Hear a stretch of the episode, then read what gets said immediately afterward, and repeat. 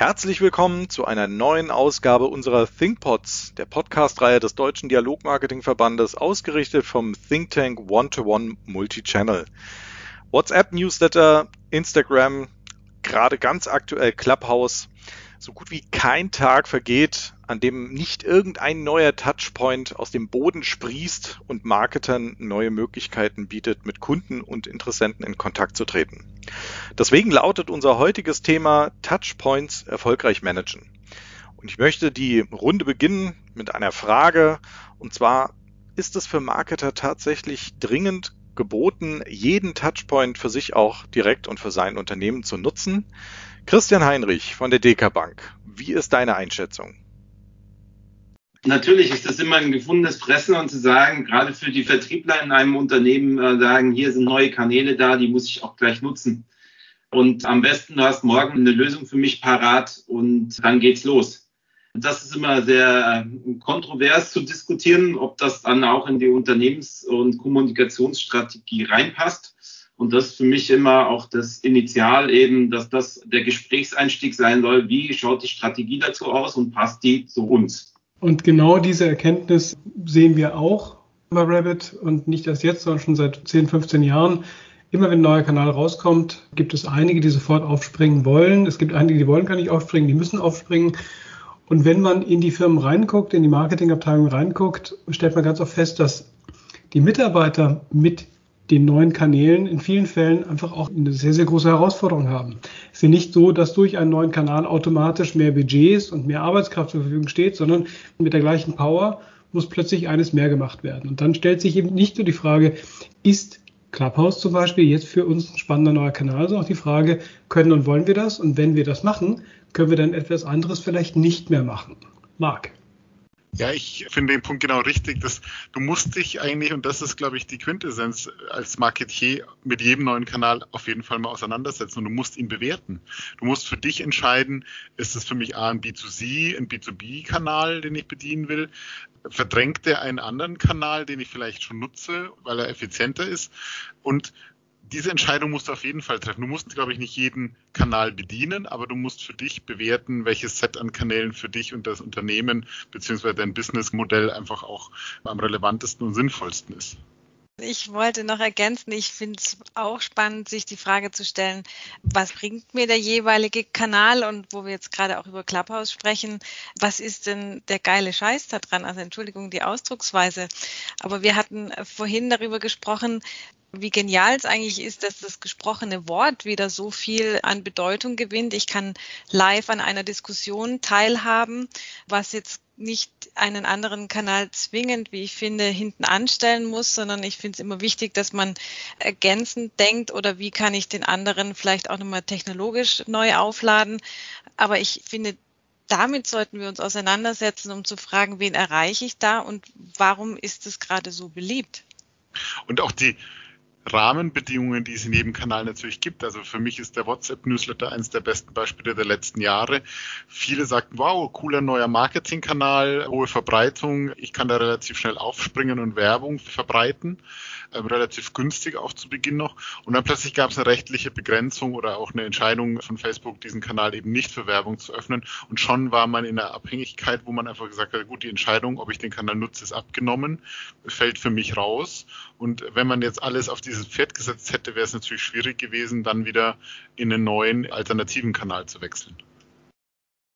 Und damit kommen wir wieder einen Schritt zurück zu dem, was Petra gesagt hat, nämlich was bedeutet denn dieser Kanal plötzlich? Und man, wir sind der Think Tank des Deutschen Dialogmarketingverbands. Und was ist denn bitte dialogischer als ein Gespräch zu zweit? Auch gerne vor anderen. Und deswegen würde ich diesen Punkt auch nochmal aufnehmen von Petra und sagen, natürlich gibt es nicht nur die Frage, ist das eine neue Plattform, sondern auch, was ist das Besondere daran und was bedeutet das denn eigentlich auch für die Person, die das macht? Weil ein Text zu schreiben und ein Bild zu gestalten wie Instagram ist das eine. Live auf einer Bühne zu stehen und einem anderen, einer anderen Person Rede und Antwort zu stehen, erwartet ein vollkommen anderes Set an Skills. Das bedeutet, diese Entscheidung kann man nicht leichtfertig treffen, ob der neue Kanal der richtige ist. Wenn wir aber jetzt in die Frage gehen, wofür haben wir denn eigentlich Kapazitäten?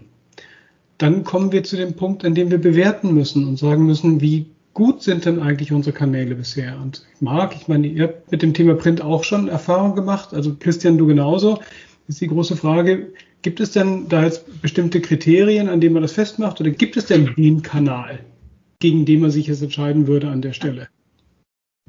Ein Punkt ist ganz sicher, wie erreiche ich meine Zielgruppe am besten? Es gibt Zielgruppen, die erreiche ich einfach nicht über neue digitale Kanäle, weil sie die einfach nicht nutzen. Deshalb bin ich da auf bewährte und reichweitenstarke Kanäle einfach angewiesen. Und es ist natürlich auch die User- und Endkundenpräferenz, welcher Kanal wird denn wie genutzt. Nur weil es jetzt Clubhouse gibt, heißt es ja noch lange nicht, dass meine Kunden alle nutzen. Das sind ja nicht alles iOS-Nutzer, die das auch nutzen können. Da gibt es ganz viele Android-Nutzer, die einfach momentan noch komplett ausgeschlossen sind. Also muss ich mir dieser Erreichbarkeitsthematik auch bekannt sein und bewusst sein. Und in dem Zusammenhang finde ich auch wichtig, sich anzugucken, dass sich auch aufgrund der aktuellen Situation das Nutzungsverhalten ja auch extrem verändert hat. Ich habe nicht mehr diese Überbrückungszeiten, wo ich noch schnell meine Newsletter oder meine E-Mails gecheckt habe. Das tue ich jetzt vielleicht in Ruhe zu Hause oder unter anderen Umständen. Und das muss man in dem Medienverhalten jetzt aktuell auch beleuchten. Genauso das Phänomen, dass wir plötzlich Zielgruppen erreichen, die wir bisher nicht oder wenig gut erreicht haben. Damit meine ich wirklich die Silver Server oder die Generation, die sich bisher mit der Digitalisierung noch nicht so weit auseinandergesetzt hat und die musste es plötzlich, kommt auf den Genuss von Click-and-Collect-Angeboten oder ähnlichen. Und das sind ja völlig neue Sachverhalte, wo wir uns mit auseinandersetzen müssen. Und da wird es jetzt wahnsinnig spannend. Wir haben also auf der einen Seite jetzt einen neuen Kanal, einen neuen digitalen Kanal, der für uns relevant ist, betrachten, weil wir überlegen, ob wir den einführen können, alle anderen Kanäle und stellen fest, dass die Kanäle, die wir üblicherweise assoziieren mit Offline, ja plötzlich von Menschen genutzt wird, die durch die aktuelle Situation, dieses neue Normale, wenn es denn dieses neue Normal gibt, plötzlich ja digitalisiert sind. Die Silver Surfer, die du gerade ansprichst, sind eben jetzt tatsächlich Surfer geworden, weil sie es müssen, weil sie es mussten. Und da finde ich, sollten wir unser Augenmerk mal in die Richtung wenden und sagen, welche der etablierten Kanäle, also auch der Offline-Kanäle zum Beispiel. Print hat ja entscheidende Vorteile in der Reichweite, was DSGVO und UWG angeht. Also wir können viel mehr Menschen per Brief anschreiben, als wir tatsächlich per E-Mail oder SMS könnten. Wie können wir denn diese Kanäle jetzt verändern, optimieren, um eine Brücke zu bauen in die digitale Welt? Ja, danke, Nick. Das ist eine ideale Steilvorlage, weil ich auch sage, genau die etablierten Kanäle muss sich auf neue Kanäle setzen und was ist gerade so in dass ich ein bisschen vergesse und sage, welche Stärken oder die Stärken zu nutzen, die meine etablierten Kanäle haben. Und wo kann ich die sinnvoll vielleicht nochmal verstärken? Und sage, Printmailing muss ja nicht immer nur auf einem Printweg kommuniziert sein, sondern man kann es ja auch jetzt eben unter den neuen Gegebenheiten oder unter dem neuen Normal eben aktiver noch mit zum Beispiel digitalen Elementen verknüpfen, dass man eine größere Interaktivität, Erlebbarkeit schafft oder wie auch immer, um bestimmte Inhalte zu kommunizieren. Absolut. Ich glaube, das ist tatsächlich der nächste Schritt im Multi-Channel-Bereich. Das ist nicht, gibt es neue Kanäle, gibt es speziellere Kanäle, die genutzt werden, sondern wie die Connectivity zwischen den Kanälen quasi sich entwickelt. Also wie kriege ich Leute, die Print nutzen, leichter in eine digitale Nutzung? Wie kriege ich vielleicht auch digitale Nutzer in eine Printnutzung? Und wie verschwimmen diese Medienbrüche, die wir einfach so haben in der Vergangenheit? Das ist, glaube ich, die größte Herausforderung. Da passiert einiges. Der QR-Code in meiner Wahrnehmung eher gefühlt wie eine Wurzelbehandlung, so sexy, ist doch was, da brauchen wir neue Wege. Also wie kriegt man Informationen einfach kanalübergreifend besser gesteuert? Und da fehlt, glaube ich, auch noch eine ganze Menge. Also da passiert nur nicht genug aus meiner Sicht. Und da stoßen wir wieder an unsere eigenen intellektuellen Grenzen an manchen Stellen, weil Marc, wir beide machen das jetzt ewig aber QR-Codes von vor fünf Jahren, vor sieben Jahren, vor zehn Jahren, als wir uns damit beschäftigt haben, die brauchten immer eine App. Braucht man nicht mehr. Mittlerweile können die meisten Smartphones einen QR-Code direkt erkennen, wenn man den auch nur einfach mit der Kamera drauf deutet. Also die Usability ist an der Stelle unglaublich gestiegen. Und diese Verknüpfungsfunktion, diese Brückenbaufunktion ist wahnsinnig aufregend momentan. Wir haben für einen Kunden eine Kampagne gebaut, bei der wir das wahrscheinlich offlineigste Konstrukt der Welt genutzt haben, nämlich Tassen, die aber einen aufgedruckten NFC-Chip hatten. Und jeder dieser NFC-Chips war über einen Redirect-Server mit einer Unique-ID verknüpft, sodass jede Tasse eine eigene personalisierte Webseite zur Verfügung hatte, bei der wir die Inhalte dynamisch aussteuern und verändern konnten. Also damit wird dann plötzlich der Kanal Print-Tasse oder Print-Mailing mit Tasse zu einer Brücke in eine voll digitalisierte Welt, bei der wir den Content individualisiert aussteuern können. Und da sehe ich Wege kommen. Absolut. Ich sehe auch das Thema Augmented Reality als einen Brückenschlag.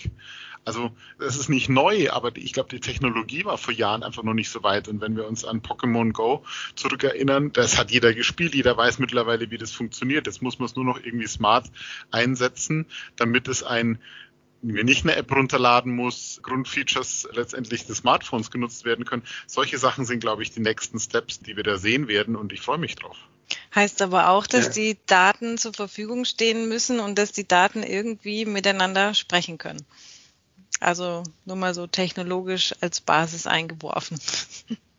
Ich glaube, das ist einfach eine Sache, die man mal ausprobieren muss, über verschiedene Konstrukte eben schaut, wie kommt man damit zurecht und was macht man und wie man sich die Ziele auch setzt. Wenn man jetzt sagt, wir haben vor, eben diese AR-Anwendungen zu nutzen, und sagen, um verschiedene Kanäle zu promoten. Sei es jetzt YouTube, unseren YouTube-Channel, sei es unseren Content Hub oder sei es auch unsere Werbeeinwilligungen oder Kontaktformulare, dass man die eben ein bisschen aktiver und attraktiver spielt und mal gucken, was dabei rumkommt. Aber es ist einfach mal was anderes und aber die Techniken zu nutzen, um dann neue Wege zu begehen und die Vernetzung besser zu gestalten.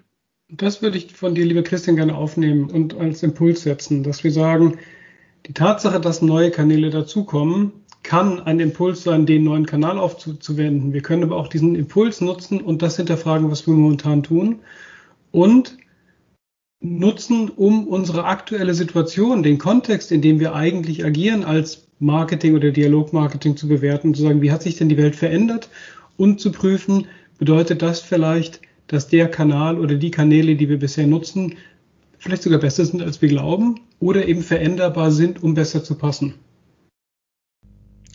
Ganz herzlichen Dank für euren super interessanten Austausch zum Thema Touchpoints erfolgreich managen. Wenn Sie uns ein Feedback geben wollen, wenn Sie Anregungen haben, Kritik oder einen Vorschlag für ein Thema, was wir in unseren ThinkPods in einer der kommenden Ausgaben mal behandeln sollen, dann schreiben Sie uns doch einfach eine E-Mail an thinkpods.ddv.de. Bleiben Sie gesund und bleiben Sie im Dialog.